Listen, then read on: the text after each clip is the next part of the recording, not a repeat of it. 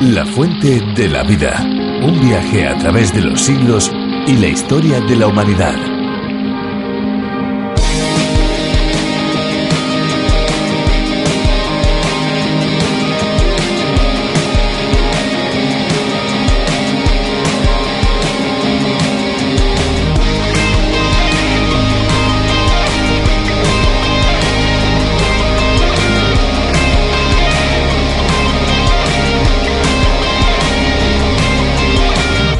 Si nos levantamos con los ojos hinchados y con las marcas de las sábanas tatuadas en la piel, es señal de que estamos tomando posiblemente demasiado líquido antes de acostarnos o que estamos cenando con alimentos con mucha harina y lo peor de todo, con mucha sal. Si nos sentimos fatigados todo el día y con un dolor de cabeza que muchas veces puede convertirse en migrañas, nuestro cuerpo nos está gritando que necesita hidratarse. Si es así, debemos comenzar a tomar líquido, pero ya.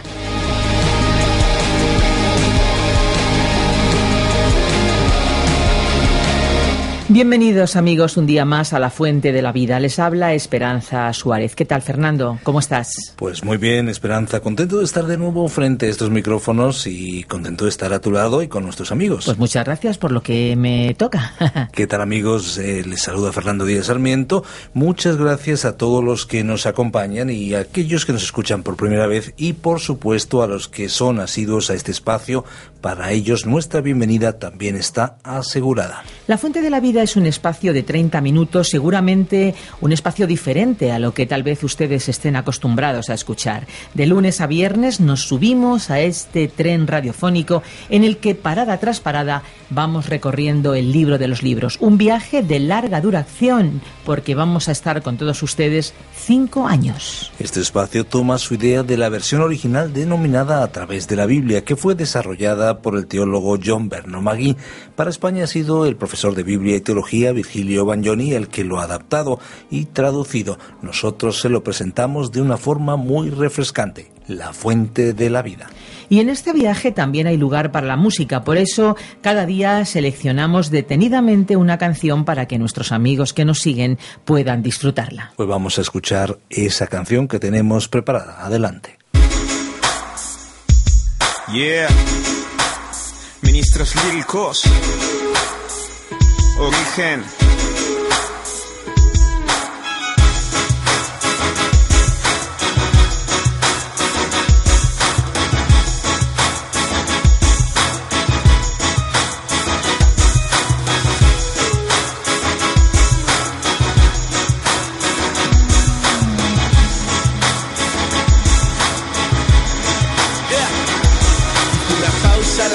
A mirar el recorrido. A medida que avanzaba me encontraba más perdido. No disfrutaba de nada, todo se me hacía pesado. Pisadas del pasado, pensaba haber olvidado Pero, que va, aún las recordaba. La ilusión que tenía cuando las cosas miraba. La curiosidad por las cosas minúsculas.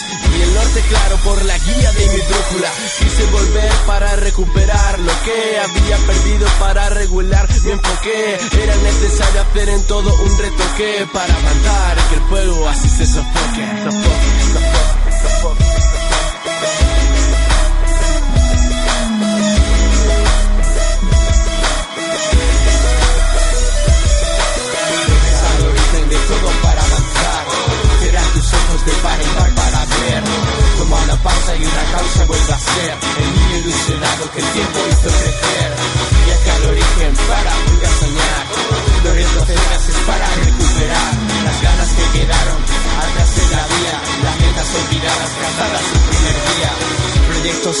sin ganas de emprender en el trayecto por el efecto correr y caer. Bocetos perfectos que no llenan mi pared Golpes borran mi fe para creer. Perdí la ilusión de crecer, es envejecer, de creer que al emprender esto algo bueno iba a suceder. Me tope con un muro, es mi tope duro y oscuro. El frío roce del pasado cubre mi piel. Olvidé la ilusión entre corbatas. Quiero tener mi mente atada, la sonrisa marcada cuando jugaba. Quiero por primera, segunda vez volver a nacer al poder íntimo que me hará vencer. Al origen de todo para avanzar. Abrirás tus ojos de par en par para ver Como la pausa y una causa vuelve a ser. El niño ilusionado que el tiempo hizo crecer. Viaje al origen para volver a soñar. Los retos desgajes para recuperar. Las ganas que quedaron atrás en la vía. Las metas olvidadas cantadas su primer día.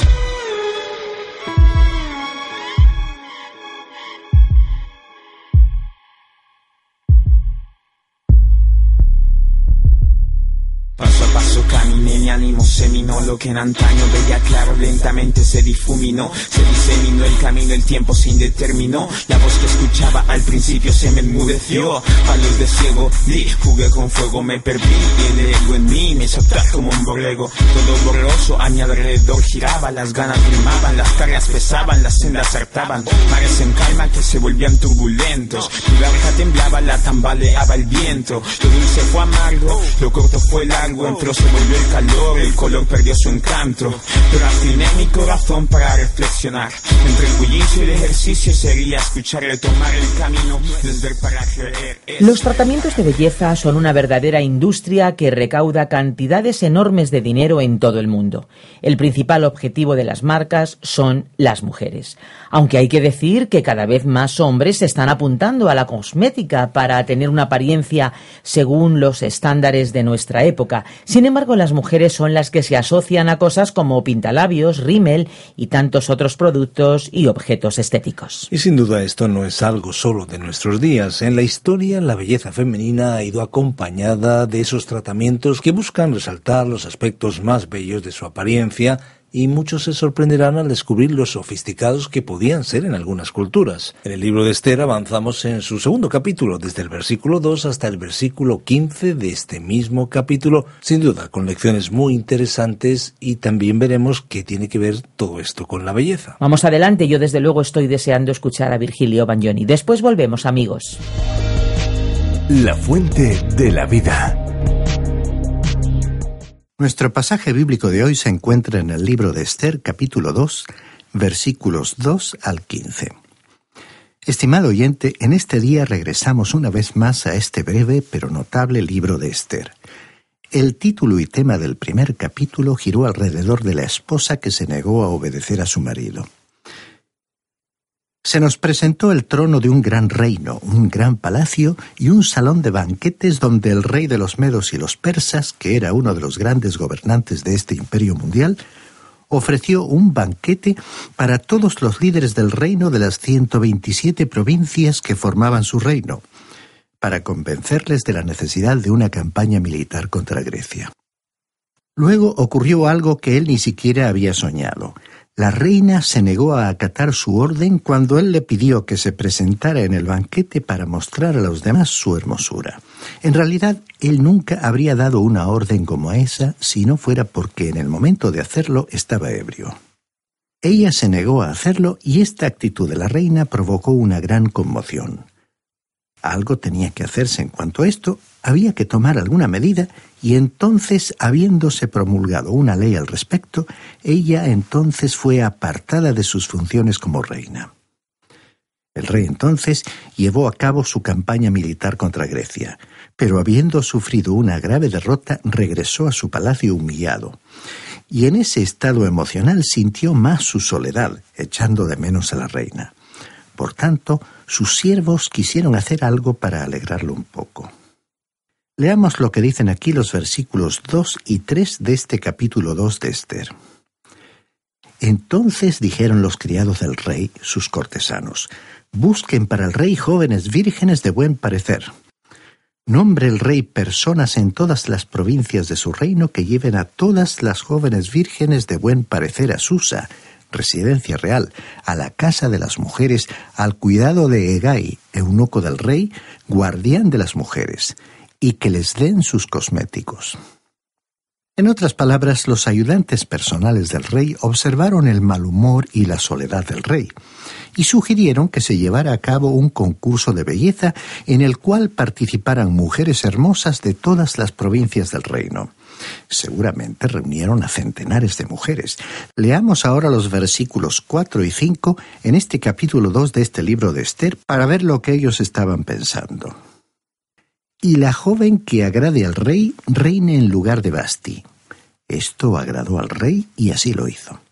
En este concurso el rey sería el juez, el único juez. Leamos también el versículo 5.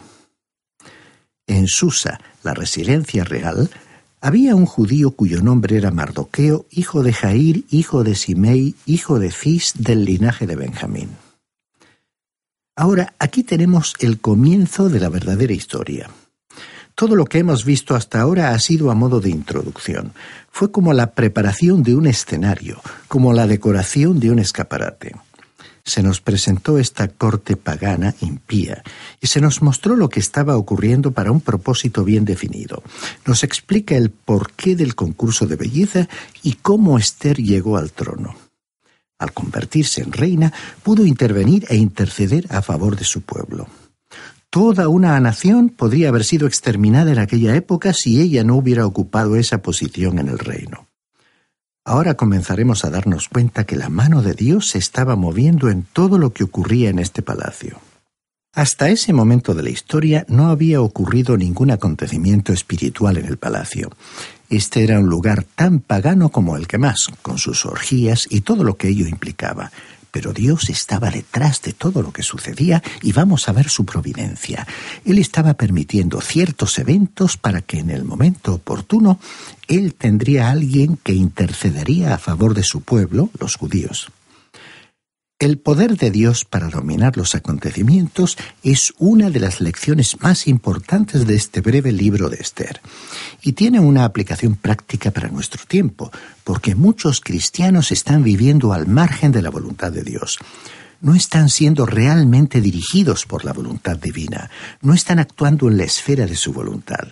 Sin embargo, Dios les dirige por su providencia, y Esther es un ejemplo de esa situación porque ella participó en acontecimientos en los que Dios permitió que ella se implicase. Aquí se nos presenta a Mardoqueo, que pertenecía a la tribu de Benjamín. Aquí surge inmediatamente una pregunta. ¿Qué estaba haciendo él allí? Pertenecía a la familia real de Israel, pertenecía a la familia del rey Saúl. Otra de las evidencias que tenemos se menciona en el versículo 6 de este capítulo 2 de Esther, donde se dice de él lo siguiente el cual había sido deportado de Jerusalén con los cautivos que fueron llevados con Jeconías, rey de Judá, en la deportación que hizo Nabucodonosor, rey de Babilonia. Dios le había permitido a su pueblo que regresara a su propia tierra, como había profetizado por medio de Isaías. El rey Ciro había promulgado un decreto permitiéndoles regresar, y aquellos que estaban viviendo de acuerdo con la voluntad de Dios regresaron a Palestina. Sin embargo, muy pocos retornaron a su patria. La mayoría de los judíos se había adaptado a la tierra de su cautiverio. Habían aprendido de los no judíos a desempeñarse como comerciantes y optaron por quedarse en un lugar que había llegado a gustarles. Así fue que cuando fueron libres para regresar, no quisieron volver a su tierra natal. Por ello hemos dicho que muchos que vivían al margen de la voluntad divina resolvieron no regresar, y Mardoqueo fue uno de ellos. Él tendría que haber estado en la tierra de Israel, pero de todos los lugares donde habría podido estar, observemos dónde se encontraba, en el Palacio Real, ocupando un cargo político. Recordemos que José también ocupó un cargo político en Egipto. Sin embargo, él estaba viviendo en una dependencia directa de Dios y de su voluntad. Tenemos también otro ejemplo. Daniel, en la corte de Babilonia, también vivía de acuerdo con la voluntad de Dios. Pero Mardoqueo no estaba directamente viviendo en la esfera de la voluntad divina. Ya hemos dicho que el libro de Esther es el libro de la providencia de Dios. Y Mardoqueo, aun en su situación espiritual, iba a ser utilizado en los planes de Dios, aunque no había buscado la ayuda de Dios. Incluso en una época en que uno hubiera pensado que él y su pueblo se hubieran vuelto a Dios, no lo hicieron. En este libro no hay ninguna mención a Dios ni a la oración, porque aquella gente permanecía apartada de Dios. Y así, Mardoqueo y Esther surgen en las páginas de la Biblia sin mucho brillo, aunque indudablemente eran personas de un elevado nivel, como veremos más adelante en nuestra historia. Mardoqueo había sido llevado cautivo siendo muy joven, probablemente en la segunda deportación de cautivos que salieron de Jerusalén. Ello ocurrió durante el reino de Joaquín. La primera deportación que salió de Jerusalén incluyó a los príncipes, a la nobleza, a la clase alta. En esta última se hallaba Daniel. En la segunda deportación fueron llevados por el rey Nabucodonosor a Babilonia los que podríamos considerar pertenecientes a la clase media alta. Mardoqueo estaba incluido en este grupo. Después de la tercera deportación, cuando Jerusalén fue finalmente destruida, solo quedó en aquella tierra la clase más pobre. Ahora Mardoqueo tenía una prima joven cuyos padres posiblemente murieron cuando Nabucodonosor tomó la ciudad, porque en aquella ocasión verdaderas multitudes fueron muertas por los invasores. Y dice aquí el versículo 7. Y había criado a Adasa, es decir, a Esther, hija de su tío, porque era huérfana. La joven era de hermosa figura y de buen parecer. Cuando su padre y su madre murieron, Mardoqueo la adoptó como hija suya. El nombre hebreo de Esther era Adasa, que significa estrella. En cierto sentido, era una verdadera estrella y una joven muy hermosa, de acuerdo con el relato bíblico. Mardoqueo la había adoptado como hija y como se destacaba por su belleza, cuando se hizo el anuncio de que se elegiría otra reina para el rey Asuero, Mardoqueo se interesó inmediatamente por el asunto. Sin duda, su posición en el palacio le dio la oportunidad de ver a las diferentes mujeres que fueron traídas de todas las regiones del reino para participar en el concurso de belleza. Seguramente las comparó con Esther y llegó a la conclusión de que ninguna de ellas era tan atractiva como su hija adoptiva. Continuamos leyendo el versículo 7 de Esther capítulo 2. Sucedió pues que cuando se divulgó el mandamiento y el decreto del rey, y habían reunido a muchas jóvenes en Susa, residencia real, a cargo de Egay, Esther también fue llevada a la casa del rey, al cuidado de Egay, el guardián de las mujeres. La joven le agradó y halló favor delante de él, por lo que se apresuró a proporcionarle cosméticos y alimentos. También le dio siete doncellas escogidas de la casa del rey y la llevó con sus doncellas a lo mejor del harén o casa de las mujeres. Así es que podemos ver la providencia de Dios actuando en esta situación. Mardoqueo entonces introdujo a su joven prima Esther en el concurso de belleza. Debo decir que en esta coyuntura este hombre no parecía merecer mucho respeto. Antes de que termine la historia seguramente le veremos desde otra perspectiva y modificaremos nuestra opinión. Pero en este momento concreto le vemos actuar negativamente. En primer lugar, estaba desobedeciendo a Dios. Dios le había dicho a su pueblo que no realizaran casamientos con los paganos. Sin lugar a dudas, Mardoqueo estaba quebrantando la ley de Moisés al haberla introducido en un concurso, permitiendo la posibilidad de que ella se convirtiese en la próxima reina. Las mujeres que no ganaran el concurso entrarían a formar parte automáticamente del harén del rey. Si Esther no hubiera resultado ganadora, habría sido obligada a convertirse en una concubina del rey, y habría quedado expuesta a una vida horrible. Pero Mardoqueo estuvo dispuesto a correr el riesgo. En este punto de la historia podemos ver a Dios tomar el mando de la situación. Esther fue traída a la casa del rey. Ella le agradó a Egay, el guardián de las mujeres. Ella consiguió que la tratase con amabilidad y él proporcionó todo lo necesario para que se convirtiera incluso en una mujer más atractiva. Y dice el versículo 10. Esther no declaró cuál era su pueblo ni su parentela, porque Mardoqueo le había mandado que no lo dijera. Recordemos que los judíos eran un pueblo cautivo y el antisemitismo siempre ha estado presente en las naciones del mundo. Y este era el caso en esta nación. Uno no puede leer el relato de la destrucción de Jerusalén a cargo de Nabucodonosor sin percibir su odio por aquel pueblo. Fue ese rey el que les llevó cautivos a Babilonia. Pero en este momento de nuestra historia, él ya no se encontraba en la escena y otra nación se había hecho cargo de ellos. Sin embargo, los sentimientos antisemíticos persistían. Consciente de ello, Mardoqueo advirtió a Esther que no revelara su nacionalidad. El silencio equivalía a negar la religión de ella, porque la religión había sido el elemento de identificación de ese pueblo a través de los años. En el momento en que Mardoqueo y Esther negaron su nacionalidad, negaron su religión. Y por otra parte, ya hemos destacado que permaneciendo en la tierra de su cautiverio, se encontraban fuera de la esfera de la voluntad de Dios. Resulta interesante observar que en la actualidad, cuando hombres y mujeres se encuentran fuera de la voluntad de Dios, tienen poco que decir a los demás acerca de su fe en Dios. Notemos ahora lo que dice aquí el versículo 11. Y cada día Mardoqueo se paseaba delante del patio de la casa de las mujeres para saber cómo le iba y cómo trataban Esther. Siempre hemos oído que si uno se encuentra viviendo de acuerdo con la voluntad de Dios, puede descansar en el hecho de que, como dijo San Pablo, Dios dispone todas las cosas para el bien de los que le aman. Mardoqueo no estaba descansando espiritualmente en Dios al estar al margen de la voluntad de Dios. Más bien estaba paseando de un lugar a otro inquieto, preguntándose cómo acabaría este asunto. Se preguntaría si no habría cometido un error de bulto introduciendo a Esther en ese concurso de belleza. Incluso habrá sentido temor por lo que había hecho y no podía dormir de noche. Este era, pues, el estado de ánimo de Mardoqueo. Porque cuando uno se encuentra fuera de la relación con Dios y apartado de su voluntad, no se siente uno seguro para relajarse y esperar que todo lo que ha planeado le salga bien. Seguramente no sabía nada sobre la providencia de Dios. Sin embargo, Dios estaba controlando la situación. Recordemos una de las definiciones de la providencia de Dios que hemos ya mencionado. Es la manera en que Dios guía a una persona que no se ha puesto bajo la dirección de Dios.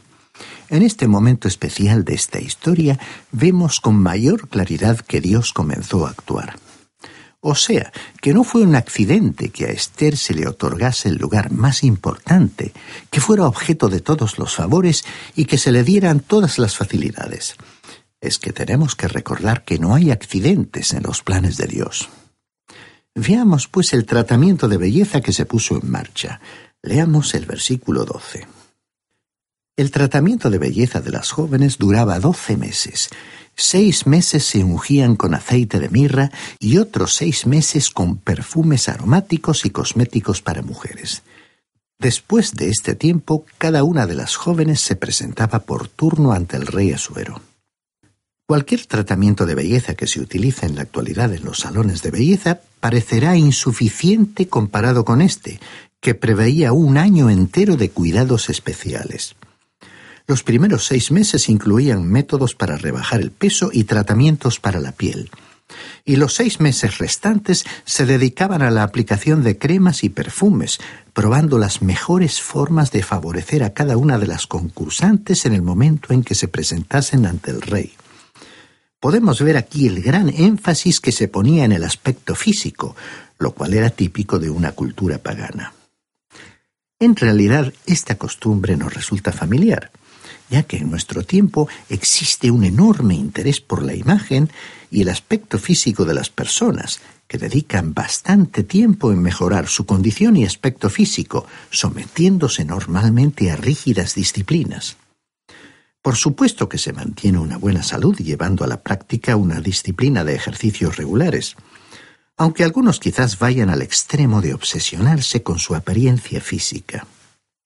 Es interesante que este énfasis de nuestros días coincide con un alejamiento de los valores espirituales y con una creciente secularización y un aumento del interés de la gente en los valores materiales de la vida. En el caso de Esther, vemos que Dios permitió este proceso por medio de su providencia.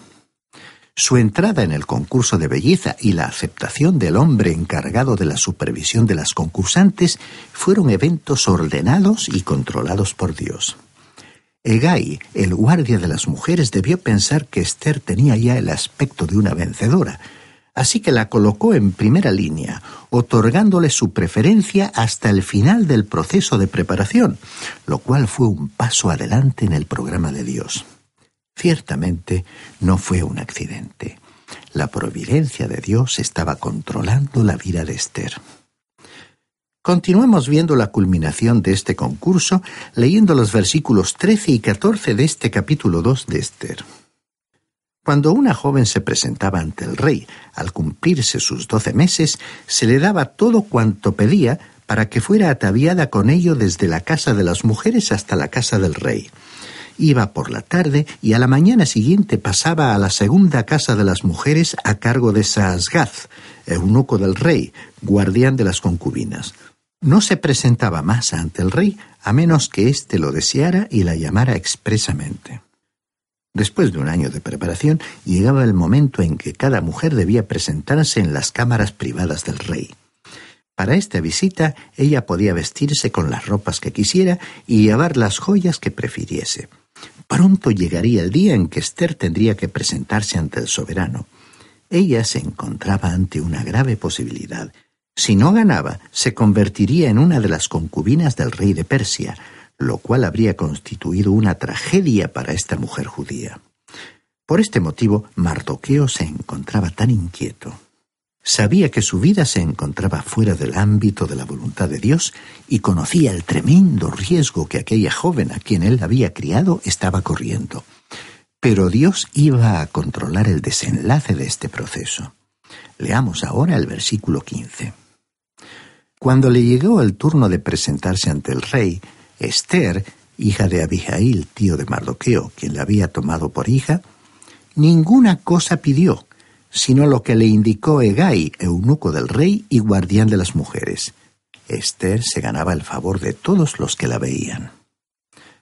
Cuando llegó el momento de que Esther se presentase ante el rey, se decidió que la suya era una belleza natural y que no necesitaba lo que para otras mujeres era indispensable. Alterar su aspecto natural habría sido como tratar de embellecer a una flor, y ella ya era atractiva y encantadora, y por lo tanto se destacaba sobre todas las demás. ¿Estaba Dios actuando? Sí. Su mano se estaba moviendo por medio de su providencia. Iba a colocarla en el trono que estaba junto al trono del rey, porque si ella no estuviera allí en esa posición, toda la nación de Israel resultaría destruida. Y si eso sucediera, Dios estaría incumpliendo su palabra, y Dios nunca lo hace. Ya hemos dicho que el nuevo personaje de nuestro relato, Mardoqueo, vivía sin tener una relación con Dios. Tomó decisiones arriesgadas y quedó inquieto sobre las consecuencias. Así les sucede a las personas que intentan regir sus propios destinos sin contar con Dios. Toman sus decisiones confiando únicamente en su estrategia humana, pero no pueden evitar sentir el temor y la inseguridad. Estimado oyente, le invitamos a iniciar una relación con Dios que se inicia con un paso de fe al confiar en la obra realizada por el Señor Jesucristo en la cruz por sus pecados.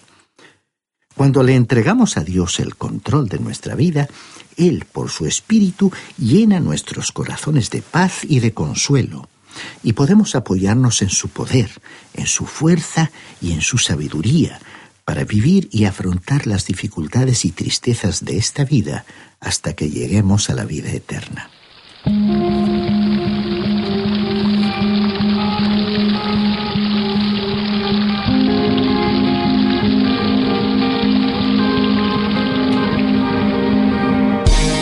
Queremos recordarles que estaremos aquí en esta misma emisora de lunes a viernes y por supuesto a esta misma hora. No nos falten amigos, en nuestro próximo programa seguiremos analizando interesantes aspectos que convierten a la Biblia en un libro singular que sigue transformando vidas, seguro que no les dejará indiferentes. Ahora ya lo que toca es despedirnos y por supuesto recordarles que si desean ponerse en contacto con nosotros pueden hacerlo a través de nuestro teléfono 91 422 05 24 91 422 05 24. También pueden escribirnos al apartado de correos 24000 8081, código postal 28080 de Madrid, España. Y si lo prefieren, pueden enviarnos un correo electrónico a la siguiente dirección.